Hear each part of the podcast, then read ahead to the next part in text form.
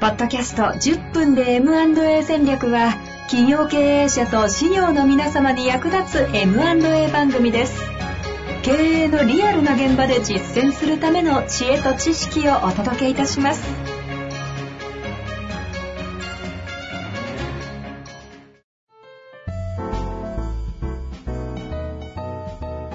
こんにちは、遠藤和樹です。白川正義の10分で M&A 戦略。白川さんよろしくお願いいたします。お願いします。さあ、ということで今週も行きたいと思いますが、今日のテーマ、ノンネームシートは必ず持ち歩こえー、ですね。うですね。ノンネームシートってなんやねん？っていうね。まあ、このね、何度も聞いてくださってる方そうですねもうさすがにですけど、ええまあ、その辺から一旦ね、復習もそうですね含めて、まあまあ簡単に行きましょう。うん。簡単に言うとノンネームなので名前がない。あの、初期的な関心を探るための A41 枚のシートですね。で、名前がないので、まあその会社の、まあお見合い写真みたいなもので、そうですね。買い手さん、売り手さんの情報が集約されていて、で、えー買い手さんがそれを見て興味があるかどうか判断するっていう、うん。まあ一時情報。これすごく大事なんです。だから作る側も結構頑張って作るんですけどね、これ。うんうん例えば、ノンネームシートの中にあんまり詳細情報を書き込みすぎちゃうと、ノンネームにならない。はあはあはあうんうん。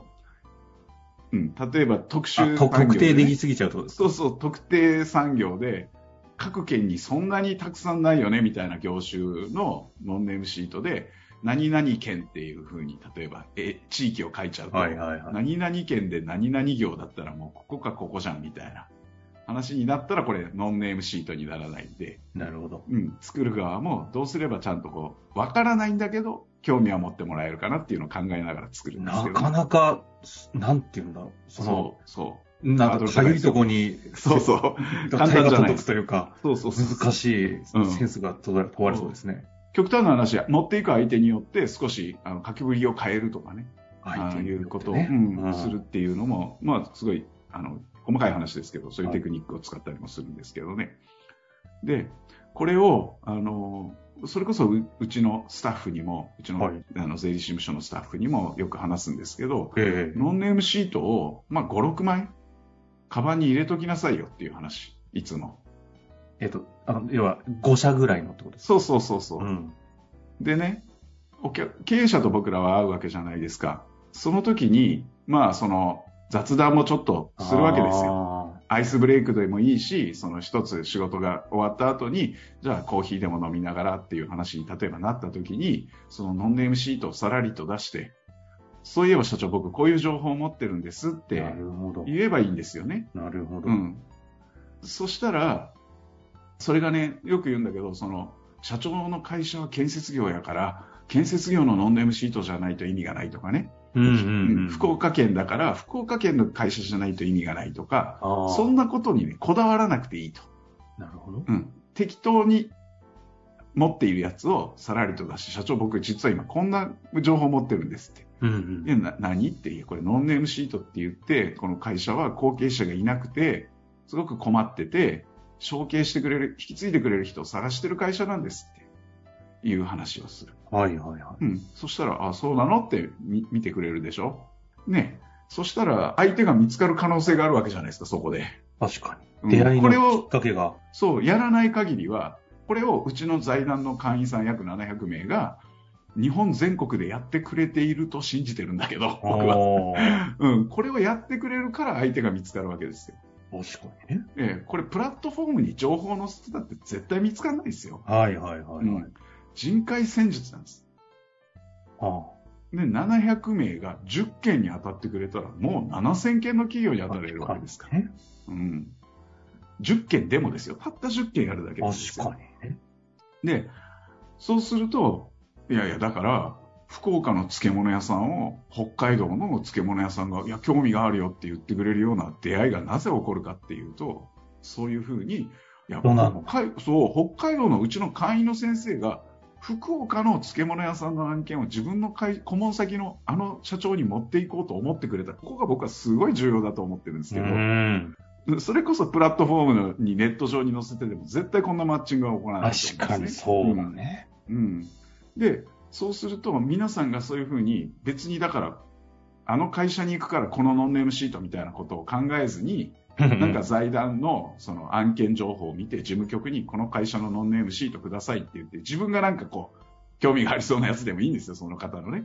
5枚ぐらい持っておいて、カバンに入れておく。で、なんかの時に社長にこういう情報を持ってるんですって見せる。そしたら、あ俺はちょっと全然これ、全然業種もエリアも違うから興味ないねっていういう話に、例えばなったとする。そしたら社長の友達にこれ興味持ちそうな人いませんとか、いうぐらいは聞いてあげてほしいんですよね。これ、ノンネームシートって、要は、うん。その、コンフィデンシャルなものじゃないから、別にいいわけそう。っていうか、広げないといけないものですそ。れ変な話、なんかちょっと、経営者の息子とかが、なんか子供の小学生とかが10枚持ってて、父ちゃんとかで言ったら、意外と決まる可能性があるぐらいの、ええあるある。そう。ポテンシャルあるわけですね。そう。でも、やっぱりよく言うんだけど、大事なのは、誰が持ってきたかなんですよね、情報って。うん。だから、これを、じゃあ、一人歩きさせようと思ってもしない、だダメなんですよ。ん。やっぱりね、これは誰かが誰かに持っていくっていう行為がものすごく意味があると思ってるんですそして誰かが大事なわけですね。うん。そう。え、でもこの話を聞いて、だったらノンネームシート、いや、その出会いを作るきっかけの媒介になりたいなっていう思いの人って、結構一定層、共感した人たちにおいてはいそうですよね。そう。絶対いいて、いてほしいし。うん。そしたら、本当に相手が見つかる可能性がある友達の経営者にこれ興味持つような人いませんかっていう、そしたら、いや、俺、そういや、あいつ、こういう業界に興味があるっつってたなとか、いや、俺、出身が実はこ、ここじゃなくて、この会社がある県なんだよと。うん友達いるよとかね、例えば。いや、そういうもんですよね。うんまあ、そこで繋がるみたいなね。、そう。そんなつながりいっぱいありますからね、過去事例が。いやー、確かに。そう、だから相手が見つかる可能性があるっていうのが、まあ一つ目の価値でしょ。はいはいこれいくつかあるんですよ、価値がね。二、つ目がね、うん。み、皆さんがそういう支援を行っているっていうことが相手に伝えられるんですよ。なるほど。うん。普通にね、いや、俺今こんなことやっててねって言ったって、聞き流されて終わる可能性があるじゃないですか。うんでも目の前に一枚のその事実シートが、後継者がいなくて困ってる会社の情報を、確からしい情報を持ってるっていうことがある前提で、こんな支援してるっていう説得力は全然違うんですよね。確かに。うん物体ですしね。そう、そうすると、あ、あなたこんなことやってんだっていう話から、今の日本のその後継者問題のお話とか、そのために自分が何を今しているのかとかいうことを伝えられたら、そ、そこで深い共感を相手とまた関係性がね、新たな、あ生まれる可能性が出てくるわけですよ。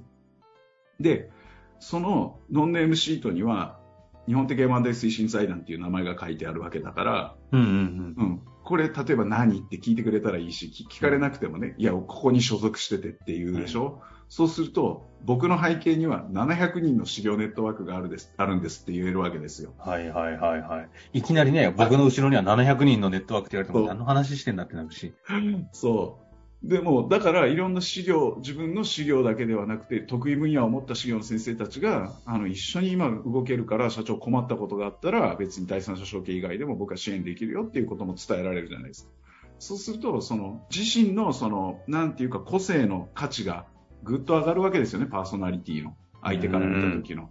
この人って、あ、そういう人なんだっていうことが伝わるわけですからね。で、それ事実なので。で、もうちょっと言うと、そこかまら、あの、いや、社長、後継者問題でこうやって困ってる会社があるんですけど、社長は出口どう考えてるんですかって聞けますようね。んいきなりね、社長出口どう考えてるんですかって、お前なんだよって。うん、そうそう。よくお分かりで。でも、こういうふうに引き継いでくれる会社を探してるんですっていう話から入っていくと、ものすごくハードル下がるじゃないですか、お話の切り口、切り出し方が。うん。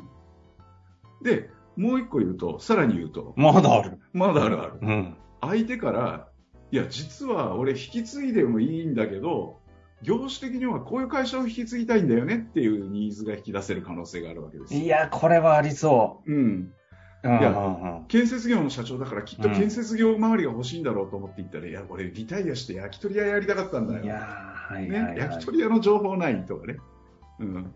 いいかどうかわかんないですよ。それを進めるかどうかわかんないけど、とにかく社長がどんな業種の会社を引き継ぎたいと思ってるかっていう話とかをしていくと、やっぱりこう、幅が広がっていくじゃないですか、社長とできる話。確かに確かに。うん。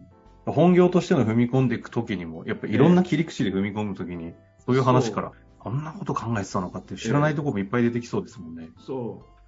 で、なんと言っても皆さんの得意分野のいろんな仕事が、まあこれ聞いていただいている、あの、修行の先生とかはご自身の得意な修行で提供したい価値とか、たくさんあると思うし、例えばまあ相続支援とか、信託とか、ね、認知症の問題とかは出口で絶対出てくる問題だし、これから。確かに。うん、保険であるとか、場合によったらその規定をちゃんと整備していますかとか、と取引先と契約書ちゃんとあの負けてますか、株主はどうなってますか？みたいな話とかを、このこのノンネームシート、たった1枚の A41 枚のシートがきっかけで、ものすごいその奥に無限の可能性があるんですよ。これ持っていかない手はないでしょ？って。これですし、もう、あの、ちょっと、し気づいたら営業トークにクロージングかかった私本人としては、ええ今の話を聞いた上での動けることとしては、え。えっ、と、第三者証券の教科書を買うではなくて、それはあるんですけど、え えねまず、ノンネームシートとかをそうやって、こう、うん。カバンの中に入れるためにはどうしていけばいいんですか？あそれはうちの財団の普通にあのメルマガ会員さんでもいいし会員になっていただいてでそこからあの事務局に請求していただければ繰り返しますけどノンネームシートっていうのは後継者がいなくて困ってる会社さんからしたらうちの会社のことを知ってもらわない限りは承継者って絶対出てこないんだからそのため配にってくれと。うん、拡散していいですっていう許可をもらって僕らがそれを管理してるわけですから、だからもうどんどんなるほど請求してもらっていいんですよ。そうなんですね。これ多分、今、多分、か会員の方も聞いてると思うんですけど、請求、そうやってしていいって分かんなかった方もいる気がするので、うん。あのそ、後ほど事務局にご連絡えを いたします。ぜひぜひ。はい。まあ、ということですね。えいやー。まあ、ということで、今日の会は、ええあ、えまだ白川さん、無まだ無限の言いたいそう可能性があるです。そう、ノンネームシートには 無限の可能性がそう。なんですね。たった A41 枚で皆さん全然現実が変わるんですか、そこから。どの案件も、まあ、基本的にはこう知り合い同士で MA をしようと思いますっていう話以外は、基本的にこのノンネームシートから始まるんですよ。きっかけは。出会いは。朝起きたら、ノンネームシートをカバンに入れるところからそうね。行きましょう。ぜひ。はい。ということで、今日のところ終わりたいと思います。はい中川さん、ありがとうございました。ありがとうございました。